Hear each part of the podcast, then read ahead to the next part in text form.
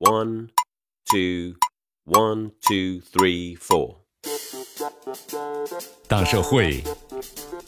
小新闻，新鲜事儿，天天说。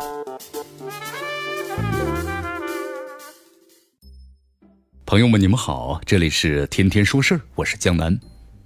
在共享单车的严冬里，不应把这种模式啊一棒子打死。此话怎讲呢？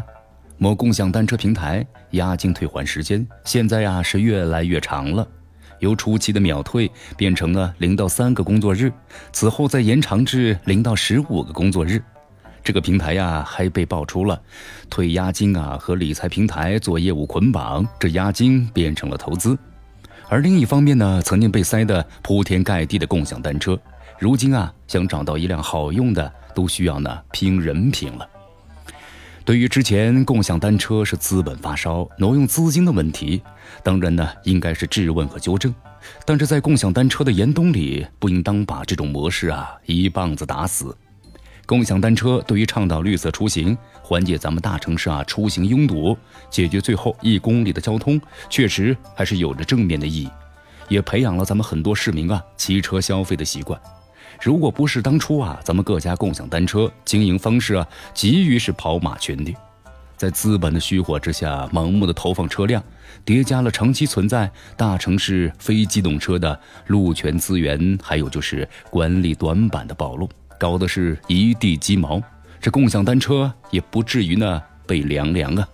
所以现在呀，应该是有序的投放绿色出行、免押金等等方面的精准的发力。实现共享单车二点零的再出发，也就是说，需要呢引入新的合规的市场主体和经营模式，优胜劣汰吧，解决新车呢不能进，这旧车呀没人动，这破车呢又骑不了的问题。在今年九月份的时候，广州市就提出了适宜总量控制的概念，广州全市共享单车的规模呀，适合呢在六十到八十万辆，如果按照运营能力打分的话。引入呢新企业进行运营，那么上海方面也有类似的动态管理，引进合规运营方的政策意向，